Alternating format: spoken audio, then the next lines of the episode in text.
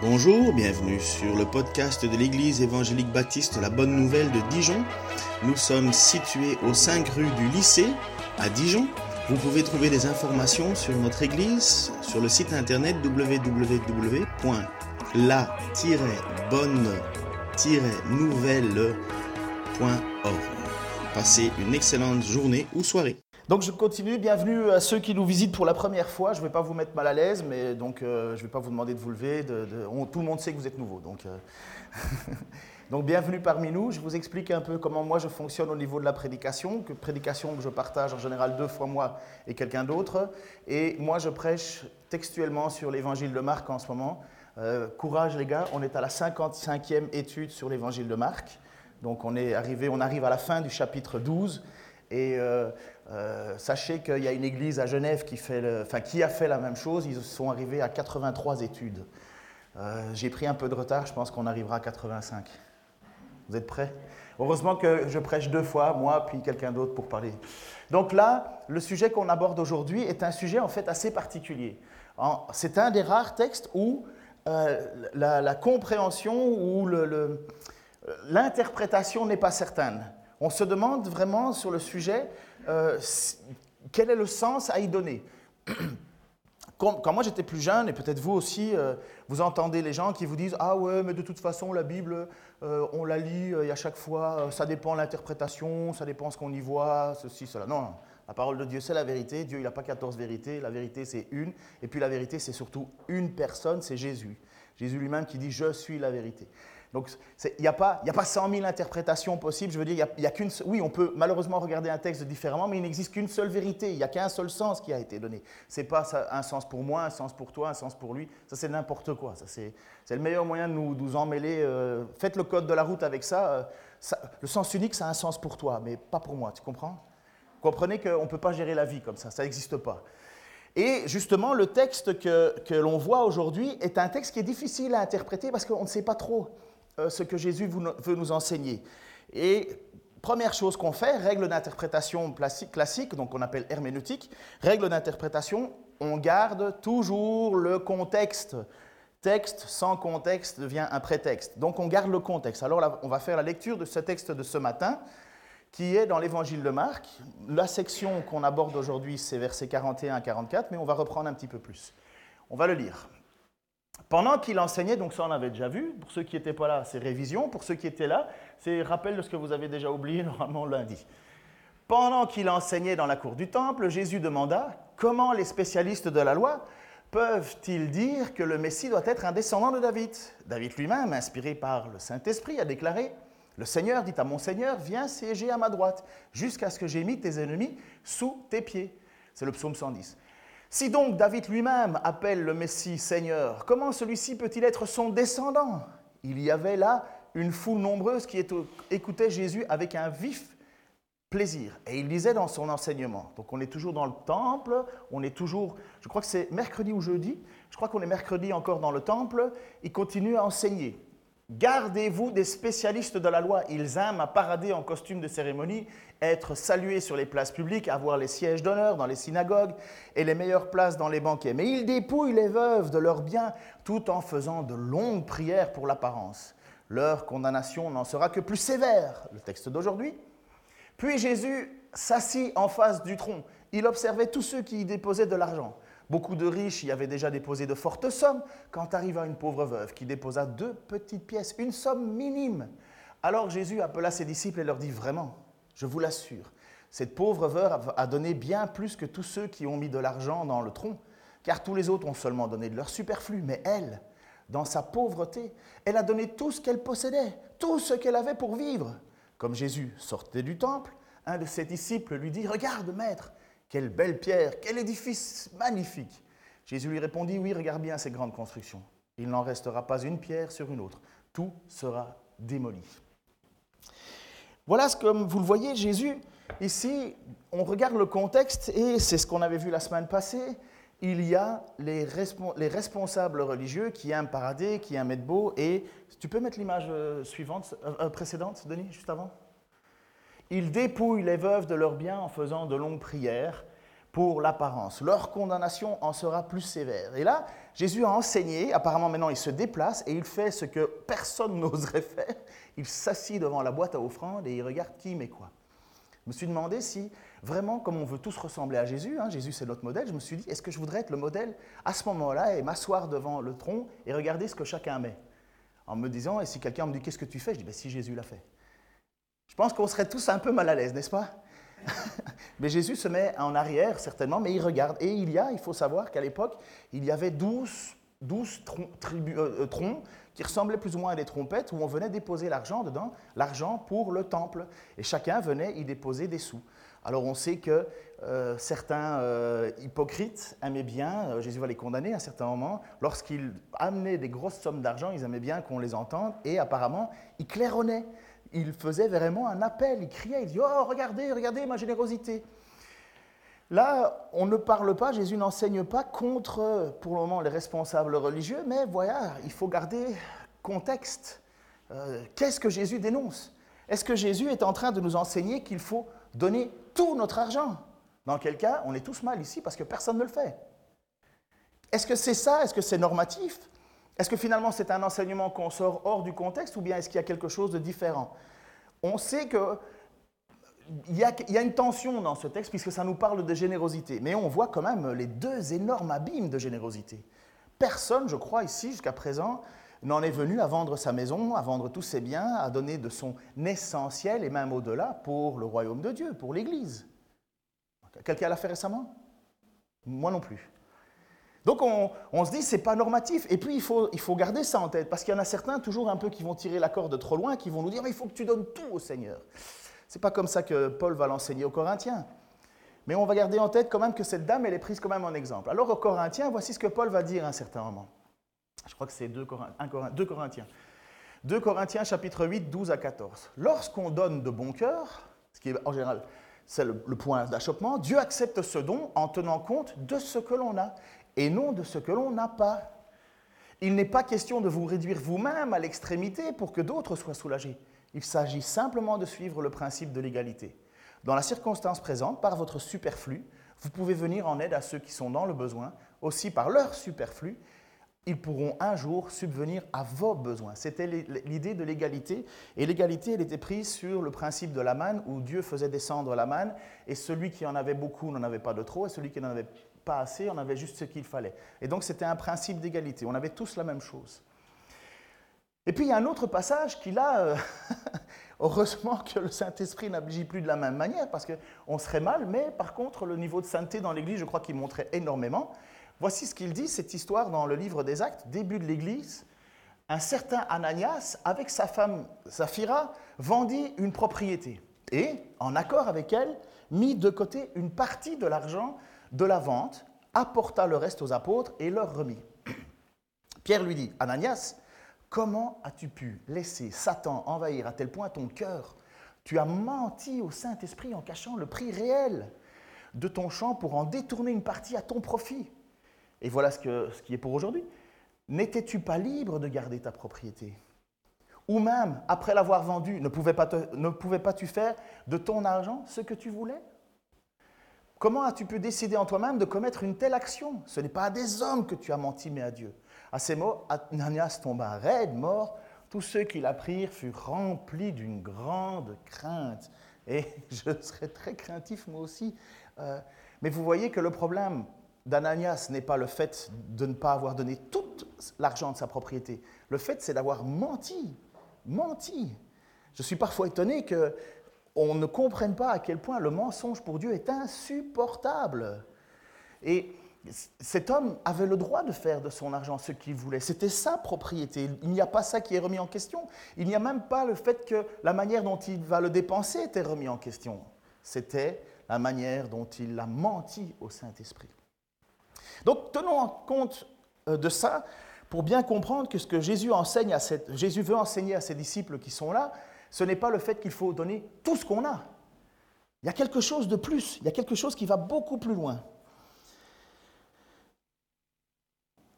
Ce qu'elle donne, la madame, c'est ridicule. Et ce que les riches donnent, c'est énorme. Mais Jésus ne fait pas le reproche aux riches de donner trop. ou pas assez, et il ne fait pas non plus de reproche à cette, jeune, à cette veuve de ne pas donner assez. Je ne sais pas si vous avez une idée de, ce qu'il, de, de, quoi on, on, parle ici. On garde le contexte. Les religieux dépouillent les veuves. Donc c'est ce qu'on a affiché, c'est dans Marc 12, 14. Ils dépouillent les veuves. Et c'est dans le même ordre d'idées, ils font une prière pour l'apparence. Et dans cette même idée d'apparence, de vouloir, de vouloir montrer bonne figure, ils viennent et ils donnent leur argent. Mais ils donnent quoi de leur argent? Les miettes. C'est quelqu'un qui, devant Dieu, regarde l'ensemble du gâteau, enlève une petite partie, hop, met ça sur le côté et dit Ah, tout ça c'est à moi. Finalement, il s'achète une spiritualité. Je me souviens personnellement, parce que je l'ai vécu, j'étais à, table dans une église avec quelqu'un, euh, honnêtement j'avais de quoi douter de sa foi, pour plus d'une raison. Mais un jour je suis à table et le gars, il, est décédé maintenant, mais il avait des moyens qu'on n'a pas, on ne joue pas dans la même cour. Et il est là et il dit, euh, on était dans une église, il y avait un repas, et euh, il dit ah, Moi, je donne rien pour l'église, euh, c'est pas une bonne chose, il faut que les chrétiens se prennent en main, il faut pas qu'ils profitent de ma richesse pour, pour que eux se, dédouanent de, leur générosité. On continue dans la, soirée, et il me dit Ah, moi, j'ai, fait, j'ai eu Céline Dion à ma table parce que j'ai fait des, il y avait une levée de fonds, et si on payait pas mal pour la levée de fonds, ben, Céline Dion venait à ta table. Et Céline Dion était à sa table. J'habitais au Québec à l'époque. Hein, donc et il, a mangé avec Céline Dion. Pourquoi? Parce que c'est celui qui a allongé le plus gros chèque sur la table. Alors je l'ai pris au mot. J'ai dit, écoute, on a pour le moment une aide, alimentaire. Euh, donc on faisait ça quand on était au Québec. J'aimerais bien pouvoir le faire en France, mais la France est tellement compliquée au niveau sanitaire. C'est des fous. Enfin bon, bref. Et... Euh, Là, on pouvait nourrir les gens très facilement, on avait une cuisine et ainsi de suite et ainsi de suite. Et à un certain moment, je l'ai pris au mot, je lui ai dit, écoute, ça devait, euh, être magnifique d'avoir Céline Dion et compagnie. Ça t'intéresserait pas d'aider des jeunes filles? Parce que là, je dois acheter une demi-vache, c'est 900 dollars. Est-ce que tu peux m'aider pour 900 dollars pour... bon, c'est 700 euros, je crois, environ 700 dollars à l'époque. Il m'a fait le chèque directement sur la table. Boum Mais il l'a fait de manière à ce qu'on l'entende. Hein. Comprenez? C'était pas discret, quoi. Mais j'étais tellement choqué de voir que c'était pour l'apparence. Moi, je m'en fous. Hein. J'ai pris le chèque euh, et des, jeunes filles euh, monoparentales, elles ont mangé à leur faim grâce à lui. Hein. Mais je ne pense pas que Dieu était très très honoré de son don. De la même manière que dans le temple, Dieu n'était pas très très honoré de la part des religieux de l'époque. Mais Dieu n'a jamais dit retenez votre offrande. Ils l'ont fait. Ils ont continué à donner. Ce que la jeune dame va donner, c'est ce que cette femme va donner, c'est environ un euro. Deux leptons, deux petites, deux petites pièces. Euh, dans les vigiles de Marc, je crois qu'il le traduit dans un, dans, une, dans un, langage romain, mais en, mode du temple, c'est deux leptons. C'est un 64e de denier. Denier que vous savez qui est le salaire journalier. Donc un, 64e du salaire journalier. Voilà ce que la dame va mettre dans le temple, dans ce tronc. C'est ridicule, comprenez C'est ridicule. Enfin, pardon de dire ça, hein, mais combien de fois j'ai pas été choqué d'entendre des pièces tomber dans l'offrande alors que je sais que le gars, c'est parce qu'il veut pas sortir le billet, quoi. Et là, c'est regardez l'image, c'est que vous avez des riches qui, eux, mettent énormément, et il le faut. Il n'y a pas un seul endroit où il est dit, sois sage, donne pas de trop. Non. Et vous avez cette dame qui donne rien du tout. Et le contraste est frappant. Frappant parce que c'est pas que le temple manque d'argent. Vous savez combien d'argent il y avait dans le temple à l'époque? J'ai été étonné d'entendre ça, je ne sais même pas. Lorsque Titus, qui a, en 70 a détruit le temple de Jérusalem, ils ont trouvé 400 talents d'or. Là encore, vous vous dites, qu'est-ce que 400 talents d'or? 400 talents d'or représentent 2 500 000 jours de travail. En or, 2 500 000 journées de travail dans l'an 70. Donc là, on doit être euh, à l'époque de Jésus, allez, on va dire que c'est 40 ans plus tard quand le temple a été détruit. Ils ont, quand ils sont tombés sur le, trésor du temple et qu'ils l'ont amené à Jérusalem, Flavius Joseph, parce que c'est lui qui tient le, le, décompte de ça, Flavius Joseph a dit que quand l'argent a été déposé à Rome, il y a eu une crise économique parce qu'ils avaient trop d'or. Ils avaient trop d'or. Le temple ne manque pas d'argent, vous comprenez? Cette veuve, et si, le temple ne manque pas d'argent, c'est que la norme n'est pas de donner le minimum. Il y avait des règles, il y avait des lois, et cette dame certainement connaissait les règles et les lois. Les règles et les lois avaient déjà été données au sujet de, des offrandes à faire pour le temple et pour le peuple de Dieu qui le servait comme responsable religieux. Ces choses ont été données alors que le peuple n'était même pas encore rentré dans le pays promis. Dieu avait déjà donné des règles. Sur les douze tribus, il y avait une tribu, la tribu des Lévites, dont son rôle était uniquement le service à Dieu. Enseignement, chant, euh, euh, offrande, toutes ces choses-là. C'était la tribu de Lévi. Et voilà ce que Dieu va dire à, Moïse sur la gestion de l'argent et de la finance et des finances pour les onze autres tribus. Voici ce qu'il va dire. Encore un petit peu Denis avance Voilà, non, merci.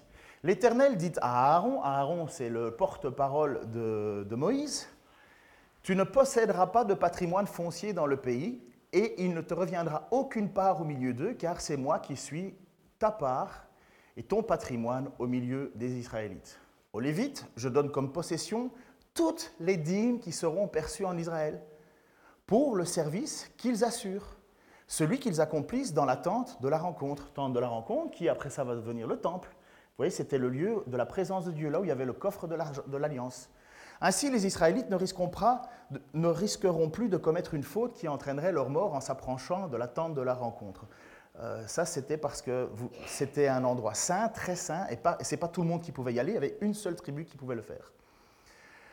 Ce seront les Lévites qui assureront le service dans l'attente de la rencontre et qui porteront la responsabilité des fautes qui s'y commettraient. Pardon. C'est une ordonnance en vigueur à perpétuité de génération en génération.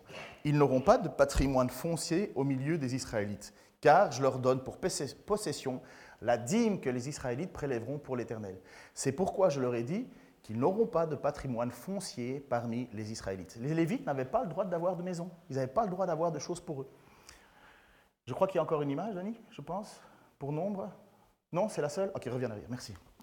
Donc vous voyez cette loi, cette dîme, c'est pas parce que il y a une générosité de la part de la madame, certainement, et c'est pas simplement parce que c'est la loi. C'est comme ça. Voilà ce que Dieu a décidé. Il y a un impôt qui est prélevé pour l'organisation de son temple, pour les gens au service de son temple. Et ces personnes au service du temple n'avaient pas le droit d'avoir des propres possessions. Ils ne vivaient que des dons. En fait, et même de cette dîme, de il y avait la dîme de la dîme qui était consacrée pour Dieu. Et le reste, c'était les Lévites qui utilisaient toute la gestion, tout l'argent pour la gestion, leur vie, euh, la façon dont ils vivaient. Finalement, ils devaient vivre, ces gens-là. Euh, ils ne vivaient pas d'amour et d'eau fraîche. Hein. Ils vivaient des dons qui étaient donnés par le peuple.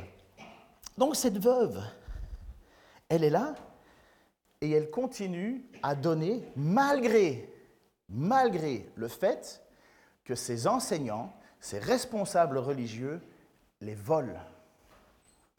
Vous imaginez ça? La corruption, elle est hyper visible.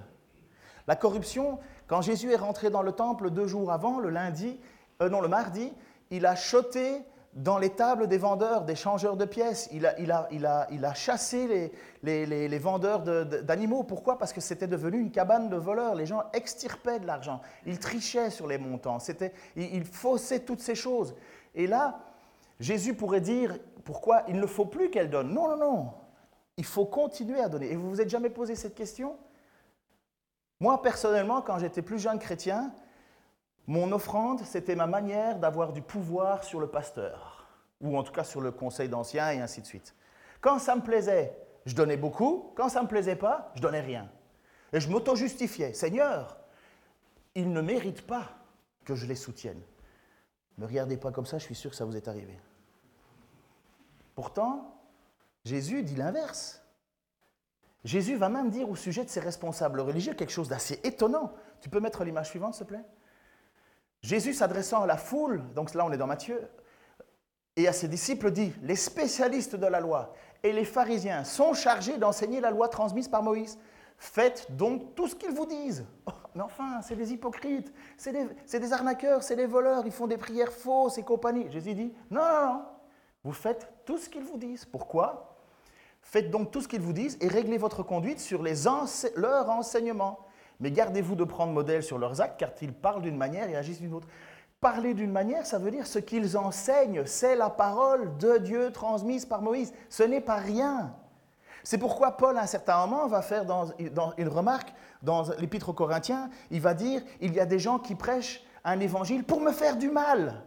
Et Paul va dire, mais quand bien même l'évangile est prêché, quand bien même, moi j'ai des problèmes, j'ai des difficultés avec certaines personnes, leurs attitudes, leur caractère en tant que responsable dans les églises, mais tant que je sais que l'évangile est prêché, ben, tant mieux. Tant mieux. Je connais des gens qui s'enrichissent et qui sont mauvais, mais l'évangile est quand même prêché. C'est quand même magnifique ça, même si c'est mauvais le reste. Et nous, on a une tendance un petit peu bizarre à penser. On ne pense pas comme ça. Nous, on, donne quand, on, quand on, est d'accord, et quand on n'est pas d'accord, on ne donne pas. Et on ne se pose même pas la question si finalement c'est ça que Dieu attend ou pas. Parce qu'on n'aime pas quelqu'un, on le, descend, on dit du mal, on fait... Il se passe autour de nous à Dijon des campagnes de salissage de pasteurs et les gens qui salissent le pasteur pensent que Dieu les, les bénit. Mais non, tu es dans la médisance, tu es dans le murmure. Que Dieu te punisse pour cette attitude, même si le gars mérite que tu murmures. L'ange Gabriel ne s'est pas battu contre Satan quand il a fallu réclamer le, corps de Moïse. Il a dit que l'Éternel te fasse ce qu'il faut, que l'Éternel te punisse. La colère de l'homme, l'épître de Jacques n'accomplit pas la justice de Dieu. Il faut faire attention que parce que nous aimons quelque chose ou que nous n'aimons pas, nous nous faisons juges pour Dieu. Et c'est exactement, c'est ça, moi ça me trouble quand Jésus dit Faites ce qu'ils vous disent, mais ne faites pas ce qu'ils font. Moi, j'aurais tendance à envoyer tout bazarder. Et en gueulant très fort, hypocrite, mais je n'ai pas reçu cette autorité de Dieu. Et cette petite veuve qui se fait exploiter par ses responsables dans, ce, dans ce temple, va quand même, non pas donner un petit peu, elle va donner tout. Vous comprenez que l'enseignement de Jésus, là, pour les disciples, c'est énorme. Le contexte, il vient de descendre les responsables religieux publiquement. Mais il va quand même dire, faites ce qu'ils disent. Et il va quand même louer cette dame qui donne tout. Il dit rien de mal contre les riches qui donnent. Il leur dit simplement, c'est de l'apparence, c'est juste du superflu. C'est donné, pour se, donner bonne conscience. Comme le gars qui a acheté ma, ma demi-vache, c'est pour se donner bonne conscience, pour l'apparence. Oh, et vous savez pourquoi il fonctionne comme ça? J'ai perdu ma voix hier, j'ai été voir. Euh, c'était l'anniversaire de mon fils hier, 16 ans. Et comme cadeau, comme cadeau, il m'a dit oh, Papa, maman, vous pouvez sortir euh, dehors euh, parce que j'invite des copains. Et qu'est-ce qu'il a fait hier soir? Une drache extraordinaire, une pluie incroyable sur Dijon. Et qui était dehors pour faire plaisir à son gamin? Papa, maman. Donc j'ai un peu moins de voix, mais merci, joyeux anniversaire, mon fils. Mon fils, ma bataille. Jason Procopio a dit quelque chose. Qui est Jason Procopio? Vous ne savez pas? Je vous encourage à écouter ses prédications. Il est pasteur de l'église, euh, comment s'appelle euh, Église Connexion, donc euh, à Paris. Et il a fait un enseignement sur l'évangile de Matthieu. Et donc Matthieu et, Luc, souvent, ils abordent les, mêmes passages, hein, donc ce qu'on appelle synoptique, qui regardent dans le même sens. Et il a dit quelque chose que j'ai trouvé vraiment bon. Ça nous concerne et je trouve que c'était presque une voix prophétique sur la façon dont on gère notre sous, nos sous aujourd'hui aussi. Il dit ceci, la vérité simple et triste, c'est que la spiritualité du chrétien moyen est formée plus par l'esprit consommateur occidental que par Christ. On fonctionne comme cela depuis que nous sommes petits. Depuis notre enfance, on nous dit qu'il faut travailler pour gagner de l'argent, pour s'acheter ce que l'on veut, pour être heureux. C'est comme ça dans ce monde. Si on ne gagne pas assez, on ne pourra pas acheter ce que l'on veut et on ne sera pas heureux. Et c'est comme cela qu'on s'approche devant Dieu. On travaille, on coche toutes les bonnes cases, on fait toutes les bonnes choses pour, pour que Dieu nous aime et continue de nous, de nous aimer. Puis, pour qu'il nous donne ce qu'on lui demande quand on le prie. Pour qu'on l'on soit heureux, on s'approche de Dieu en consommateur. Et Jésus prend cette façon de penser et l'inverse. Il nous pousse à penser totalement différent. Ceux qui ont tout manquent de Dieu, ceux qui n'ont rien espèrent en Dieu. Pendant tout un temps, je vous le dis, je pensais comme ça. Et on pense comme ça. On donne pour que Dieu soit content, pour que Dieu soit satisfait, pour que Dieu soit calmé. On donne parce qu'on se dit, je vais m'acheter la paix avec Dieu. Et peut-être que vous avez vécu, mais quand les difficultés arrivent, quand les moments, les fins de mois arrivent, quand des situations où on est pris à la gorge sont là et qu'on traverse des moments mais vraiment catastrophiques parce que ça nous arrive. Moi, combien de fois j'ai dit à Dieu, mais c'était immature, mais Seigneur, bon sang, je t'aime. Je fais tout pour toi. Je donne de mon argent, de mon temps, je viens à l'église, je fais ci, cela. Et c'est comme ça que tu me remercies C'est comme ça que tu me remercies Tu me fais traverser par des problèmes, tu ne me protèges pas C'est une pensée de consommateur, ça. Seigneur, je fais tout pour toi. Je me lève le dimanche. Et voilà comment ces responsables religieux de l'époque pensaient. Ils donnent de leur superflu. Et cette dame, elle, elle vient avec ce qu'elle a, c'est-à-dire rien. Et ce rien, elle le donne à Dieu parce qu'elle dit, Dieu est tout. Dieu est tout. C'est le seul endroit où je peux placer toute mon espérance, toute ma foi. Il n'est pas question, comme je vous l'ai dit au début de la prédication, il n'est pas question de nous rendre pauvres. Il faut donner les choses avec joie. Mais quand on donne, est-ce que ça te fait mal? Est-ce que ça te coûte de donner ou finalement, est-ce que ça ne te coûte pas? Finalement, ce n'est que du superflu. Tu as causé toutes tes cases, tu as mis ça c'est bon, ça c'est bon, vacances j'ai préparé, pour ceci ça j'ai préparé, nouvelle télé préparée, ceci préparé, ça préparé, préparé. Qu'est-ce qui reste pour Dieu? Ah ben il reste ça. Ah ben c'est bien, c'est oh, quand même une belle somme. Hein Parce que c'est des grosses sommes qui donnent les riches. Hein pas, vous avez entendu, hein 2,5 2 500 000 journées de travail étaient dans le temple de Jérusalem en, portant, en partant. Vous imaginez ce que ça représente comme fonds de roulement? 2 500 000 journées de travail, de fonds de roulement. ils n'étaient pas pauvres dans le temple. Nous, on nous dit ici dans notre association qu'il faut au moins deux mois de salaire, je crois. Hein. Euh, que les finances d'une église sont saintes si on a deux mois de salaire. Mais 2 500 000 jours. Fait combien en année? J'ai aucune idée. Hein. Mais on pense comme ça, on est occidental, on nous a poussé, on est enseigné là-dedans, et finalement la discussion de Jésus nous, nous rentre dedans.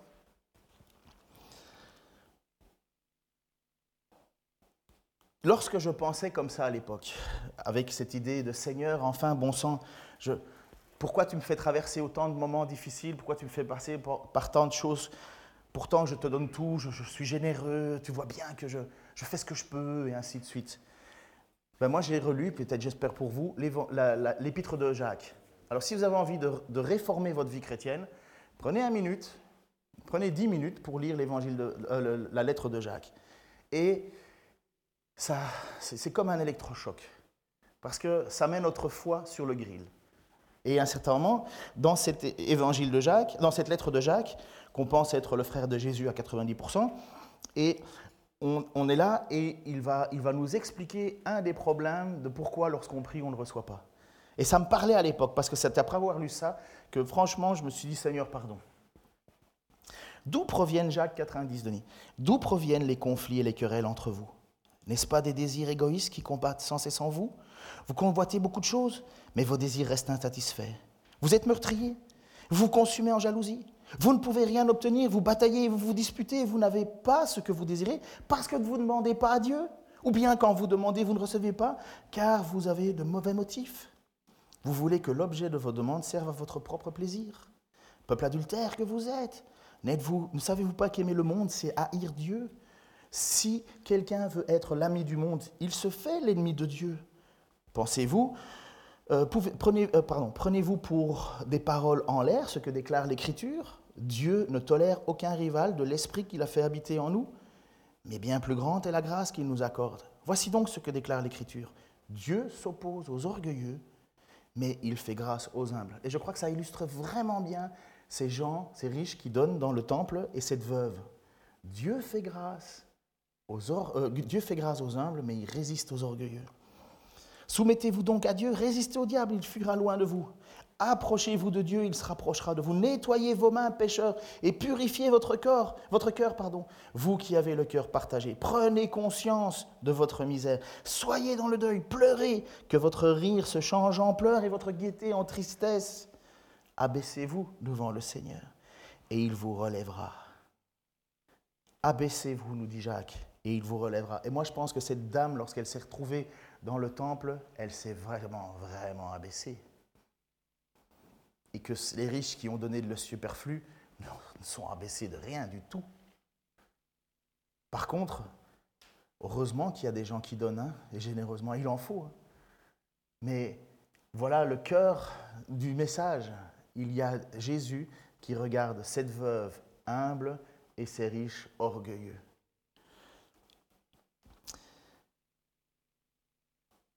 Heureusement, heureusement que deux jours après, il va y avoir Jésus qui va offrir sa vie sur une croix.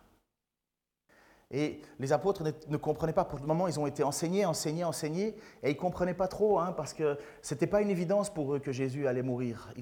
pour eux, c'était presque même inconcevable. Ils allaient vivre une véritable épreuve de foi, hein, euh, parce que leur Seigneur et leur Sauveur, il est là, il est en chair, il est en os, et il, était en train de leur dire, je m'en vais, je m'en vais. Même Pierre n'a pas accepté. Il a dit, mais enfin, si quelqu'un te touche, moi je, le démonte. Et Pierre lui a dit, wow, wow, wow, euh, Jésus lui a dit, oh. Parce que Jésus, il ne pouvait pas perdre son Seigneur. C'était son, c'était son, son maître. Toute sa vie, l'a donné pour lui. Comme les autres apôtres, ils sont partis, ils l'ont suivi. Il y en a un qui, comme on dit en Belgique, à Bruxelles, il frouchelait. Vous savez pas ce que ça veut dire, froucheler C'est proche de l'hébreu. froucheler, ça veut dire il magouillait. C'est du bruxellois. Il magouillait. Et pourtant, à table, pendant cette Sainte Sainte, qu'on va prendre, qu'on va prendre, je te laisserai la, gérer, bien entendu, hein. il va dire ceci, Matthieu 26, 26, 29. Donc on est, on est juste le vendredi, et là on est le... Alors j'oublie dans ma mémoire, le mercredi ou le jeudi. Donc dans ce qui vient de se passer avec, le fait de regarder, il est là le soir, il se pose tranquillement, au cours du repas, Jésus prit du pain et après avoir prononcé la prière de reconnaissance, il partagea en morceaux, puis il donna à ses disciples en disant, Prenez, mangez, ceci est mon corps. Ensuite, il prit une coupe et après avoir remercié Dieu, il la donna en disant, Buvez-en tous, ceci est mon sang par lequel est scellé parlons l'alliance. Il va être versé pour beaucoup d'hommes afin que leurs péchés soient pardonnés. Je vous déclare désormais, je ne boirai plus du fruit de la vigne jusqu'au jour où j'en boirai le vin nouveau avec vous dans le royaume de mon Père. Après cela, ils chantèrent les psaumes de la Pâque. Ensuite, ils sortirent pour se rendre au Mont des Oliviers. Mont des Oliviers, l'endroit où Jésus va prier. Il va faire cette prière extraordinaire, étonnante. Seigneur, éloigne de moi la coupe amère, non pas mon volonté, mais la tienne. Judas va arriver avec les, les, soldats, ils vont attraper Jésus et Jésus va se faire, il va y avoir un procès. Tout ça, on le verra plus tard. Mais je relis cette phrase, alors que Jésus a quand même vu toute une bande d'hypocrites. Et il n'y en a pas un qui vaut l'autre. Les apôtres ne sont pas meilleurs. Ils ont d'autres problèmes, d'autres difficultés. Vous vous souvenez hein, que euh, les, deux fils, euh, les, deux frères euh, Jean, les fils du tonnerre, j'ai oublié l'autre, Jacques et Jean, je crois, qu'on appelait fils du tonnerre, à un certain moment, ils arrivent vers Jésus en disant Quand tu reviens dans le royaume, est-ce qu'on peut aller à gauche et à droite Je peux avoir la meilleure place ou, Pierre, hein, qui se fait traiter de arrière de moi, Satan dans le sens où il dit, mais tu ne vas pas t'opposer au plan de Dieu. Donc, vous voyez, ils sont pécheurs aussi. Hein. Ils sont pécheurs. Thomas, qui à un certain moment va dire, alors que Jésus est ressuscité, moi je crois que si je le vois. Ils ne sont pas meilleurs. Mais Jésus est là, au milieu d'eux. Et voilà ce qui est vraiment la source de la chrétienté la plus profonde. Il n'y a personne ici qui est non, sans péché. En fait, si tu crois que tu es sans péché, tu n'es pas à la bonne place. Ici, c'est un lieu de pécheurs. C'est un hôpital de pécheurs. La première chose que tu dois faire quand tu viens dans une église, et si tu veux louer Dieu d'un cœur sincère et honnête, c'est te reconnaître comme pécheur. Si tu ne fais pas ça, tu déclares Dieu menteur. Ça, c'est 1 Jean 1, 1, 8, je crois. Celui qui se croit sans péché fait de Dieu un menteur. Mais si tu confesses tes péchés, il est juste et fidèle pour vous pardonner. Et là, il y a Jésus qui est au milieu de ses apôtres, qui sont tout aussi pécheurs que le reste du temple qu'il a vu. Et il dit, je viens payer le prix. Je viens payer le prix. Buvez-en tous, ceci est mon sang avec lequel est scellée l'alliance. Et c'est quoi cette alliance? Cette alliance, c'est que tu n'es plus sauvé parce que tu obéis à la loi, chose que tu pourras jamais faire parfaitement, mais parce que tu es convaincu que Jésus-Christ est le Messie, le Fils du Dieu Sauveur, et qu'il est venu non pas pour juger le monde, mais pour sauver le monde. Et que par la foi que tu mets en lui, par ton abaissement, par ta reconnaissance du besoin de Jésus-Christ, tu sois sauvé. La nouvelle alliance se fait par la foi et non plus par la loi. Les œuvres n'arrivent jamais à rien. Mais une fois que tu es sauvé, il faut des œuvres. Mais les œuvres ne sauvent pas. On expliquera ça un jour. Afin que leurs péchés soient pardonnés. Alors, je vous pose la question, et je me pose la question, est-ce que tu es plutôt le riche ou la veuve dans ta manière de gérer ton argent devant Dieu? Es-tu plutôt le riche ou la veuve? Seigneur, quelle tension face à cet argent que tu nous as confié. Seigneur, bien souvent, on a l'impression qu'on n'en aura jamais assez. Et Seigneur, quand on en a trop, on l'utilise mal. Seigneur, nous sommes véritablement pécheurs et je te remercie pour ce sang versé. Je te prie encore aussi, Seigneur, que par ton esprit, tu nous aides à marcher selon tes voies, à marcher selon ce que tu attends de nous. Seigneur, tu nous as dit que cet argent était véritablement un Dieu pour certains. Il y en a même des frères, Seigneur, qui se sont perdus pour l'amour du monde. Ils ont renoncé à tout ce que tu avais fait, alors qu'ils t'avaient connu pourtant. Seigneur, comme a dit David, ne nous donne ni richesse ni pauvreté. Richesse que l'on vienne à oublier ton nom et pauvreté qu'on soit amené à voler. Je te prie, Seigneur, parce que bien beaucoup d'entre nous avons beaucoup de difficultés Seigneur, à joindre les deux bouts ici. Et nous t'implorons, et je suis certain, Seigneur, que chaque semaine des prières doivent se lever devant toi en te disant, mais comment allons-nous faire? Comment allons-nous payer ceci ou cela? Seigneur, que cet exemple de cette dame qui n'a rien donne tout. Seigneur, ça montre, comme tu nous l'as dit par tes promesses, ne vous inquiétez de rien, mais demandez à Dieu. Seigneur, tu nous as même comparé à des oiseaux qui ne sèment ni ne moissonnent, et pourtant tu t'en occupes chaque jour. Ne valez-vous pas plus que des oiseaux? Seigneur, cette parole, qu'elle puisse être profondément ancrée en nous, c'est tellement déraisonnable. C'est tellement pas comme ça qu'on a été éduqué, Seigneur.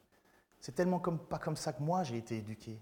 Je me souviens, Seigneur, de comment mes parents ont insisté, insisté pour que je travaille.